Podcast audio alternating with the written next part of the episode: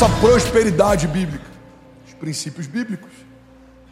O que dá acesso à autoridade da igreja? O conhecimento do poder que carrega o nome de Jesus. O que me dá acesso a lugares mais altos? A minha identidade de filho. A Bíblia diz que o povo perece por falta de conhecimento. Como conhecerão mais sobre santidade se estamos esvaziando os púlpitos dessa mensagem?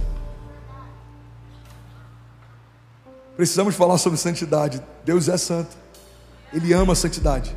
Ele propõe santidade. Ele exalta a santidade. Ele se move em santidade. Ele habita em santidade.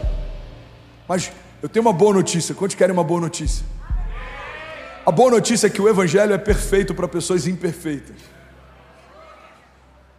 Alguns vão dizer: Uau, até que fim entrou nesse lugar. Eu já estava me sentindo culpado.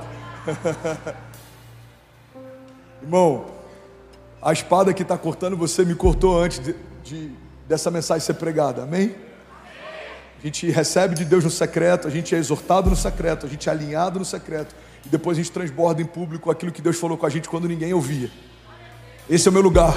Eu não lembro de quem é essa frase, talvez daquele livro Porque está do Pleno Avivamento, Leonard Ravenhill, eu não lembro de quem é, mas ele propõe que precisamos pregar o Evangelho como um moribundo falando a moribundos. Eu não sei quanto tempo eu tenho e eu preciso falar enquanto eu posso falar. Eu não sei quanto tempo você tem, por isso eu te aconselho a ouvir enquanto você pode ouvir. A vida é um sopro, irmão. A vida é um sopro. Paul Washer diz: Eu tenho dado a Cristo inúmeras razões para não me amar, mas nenhuma delas tem sido forte o suficiente para mudá-lo. Guarda isso. Deus te recebe do jeito que você é, mas Deus não te aceita do jeito que você é. Isso é uma mentira que a gente precisa quebrar. Porque a aceitação está ligado a, a uma validação de comportamento. Eu sou adúltero e Deus me aceita como eu sou. Não, Deus não te aceita adúltero, porque Ele não te desenhou para ser adúltero. Eu sou mentiroso e Deus me aceita como eu sou. Não, não, não, não, não. Deus não te fez mentiroso, porque Ele não é o pai da mentira. A única paternidade que é atribuída a Satanás é a mentira. Ele é o pai da mentira. Então Ele nos recebe como a gente chega, como a gente está, mas Ele nos leva para um lugar que Ele quer que a gente esteja. Então eu chego sujo e Ele me torna limpo, eu chego cativo e Ele me torna livre, eu chego quebrado, Ele me torna próspero, eu chego perdido, Ele me torna filho. Alguém comigo aqui nessa manhã?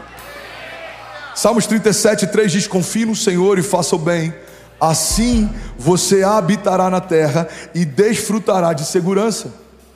Deleite-se no Senhor e Ele atenderá os desejos do seu coração. Entregue o seu caminho ao Senhor, confie nele e Ele agirá. Tiago 4,7 diz: aproximem-se de Deus e Ele se aproximará de vocês. Irmão, Jesus não morreu por uma religião, Jesus morreu por você.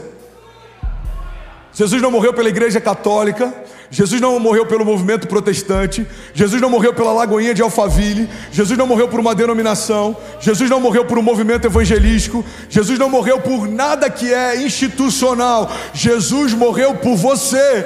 A Bíblia não diz que ele fez a nossa denominação segundo a sua imagem e semelhança, mas a Bíblia diz que ele nos fez segundo a sua imagem e semelhança. Se existe um plano original, precisamos estudar sobre ele.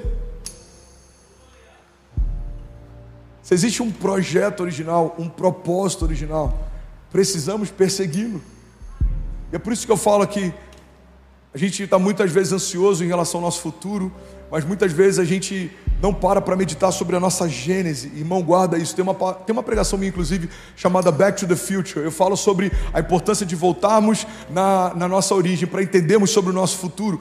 Todas as promessas, as garantias, os desígnios, o seu destino, a sua identidade, os lugares que Deus tem para você, as portas que o Senhor vai abrir, o seu chamado, a sua missão de vida, tudo isso foi, eu vou usar entre aspas, ok? É só uma expressão, uma licença poética. Foi tatuado dentro do seu interior, e é por isso que perseguir do lado de fora coisas que nos tragam um sentimento de plenitude é uma corrida vazia, porque não é sobre o que eu conquisto do lado de fora, é sobre o que Deus fala a respeito de mim do lado de dentro. Eu preciso saber como Deus me vê, como Ele me chama, porque Deus não vê como o homem vê.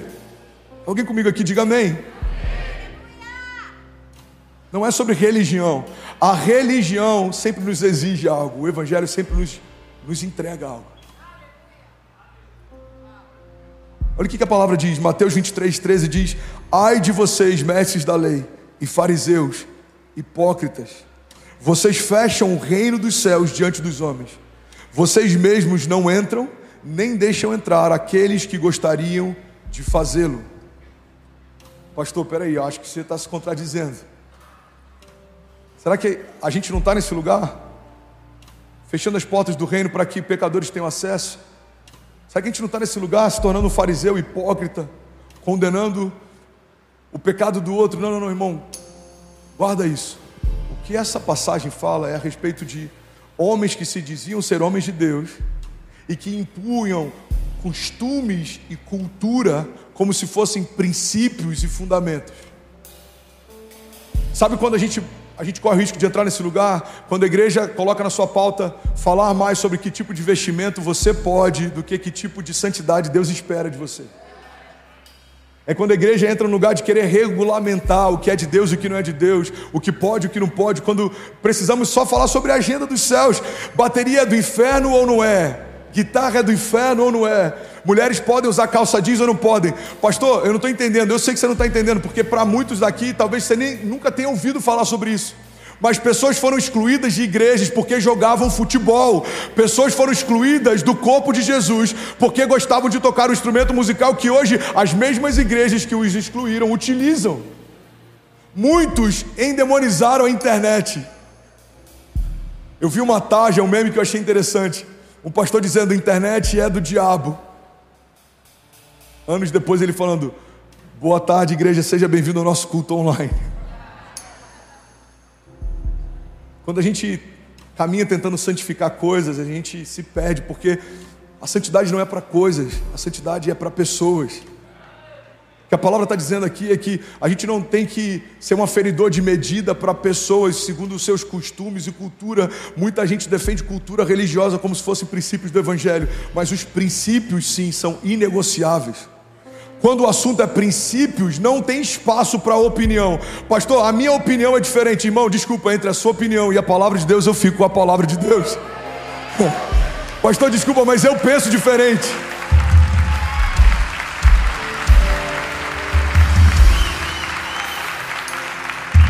Eu penso diferente. Pois é, mas Deus pensa diferente de você também. E entre os seus pensamentos, os pensamentos de Deus, eu fico os pensamentos de Deus. Eu bem sei os pensamentos que tenho a vosso respeito, diz o Senhor. Pensamentos de paz e não de mal, para te dar o fim que você deseja. Jesus era uma falha no sistema. Tim Keller, ele tem uma frase que eu amo, ele diz: Jesus não foi apenas um cara legal que fez o bem no mundo. Você não crucifica caras legais. Você crucifica ameaças. Jesus era uma ameaça a um sistema falido religioso. Jesus era uma ameaça àqueles que falavam em nome de Deus, mas não carregavam Deus. Jesus era uma ameaça porque tudo que ele carregava denunciava o que eles não carregavam, tudo que ele fazia denunciava o que eles não faziam, tudo que ele era denunciava o que eles não eram. Irmão, guarda isso, é para esse lugar que a igreja precisa caminhar. A nossa conduta de vida precisa denunciar o pecado. Pastor, não fomos chamados para apontar para o pecado de ninguém, não. A gente não foi chamado para julgar nenhum pecador, isso é fato. Mas nós precisamos apontar para a santidade, e quando a santidade é estabelecida, o pecado é denunciado. Imagine que eu estou usando dois tênis aqui. Um é da Adidas e outro é da, sei lá. Fala uma marca, fala um. Não, não, não, não. Adidas mais um falsificado. Fala um nome. Não, meu lindo. Adidas falsificado. Você já viu que eles mudam só um. Hã? Abidas, boa. Eu estou com Adidas no lado, eu estou com Abidas do outro. Talvez se os dois fossem falsificados, passaria direto, você nem perceberia, mas nem perceberia, mas quando eu estou com um, um original, um de verdade e um que não é de verdade, eu não preciso falar nada. O que é de verdade denuncia o que não é. Pega essa chave. Quando uma verdade se estabelece, tudo que é falso se autodenuncia. O que denuncia a agenda do inferno? A agenda dos céus. Mas como ouvirão se não há quem pregue? diz a palavra. Martin Luther King ele diz que o que me assusta, o que me preocupa não é o grito dos maus, é o silêncio dos bons. Irmão, como o mundo, os princípios caídos e uma agenda do inferno serão denunciadas se a igreja não caminhar em santidade, retidão e tiver uma agenda dos céus. Como vai ser denunciado o pecado se a gente não tiver na nossa pauta santidade? Falamos sobre promessas nos púlpitos, o mundo também tem promessas. Falamos sobre esperança, o mundo também carrega uma esperança. Falamos sobre riquezas, o mundo também fala sobre riquezas. Existe uma diferença, irmão, guarda isso. Existe uma diferença a tal ponto de Deus chegar a fazer comparativos. Ele diz: a riqueza que eu tenho para vocês, ela, ela, não, ela não acrescenta dores. Ou seja, existe uma riqueza diferente da riqueza de Deus. A paz que eu vos dou, eu não dou como o mundo dá. Então existe uma paz no mundo. Precisamos colocar o original em pauta para que o falso seja denunciado.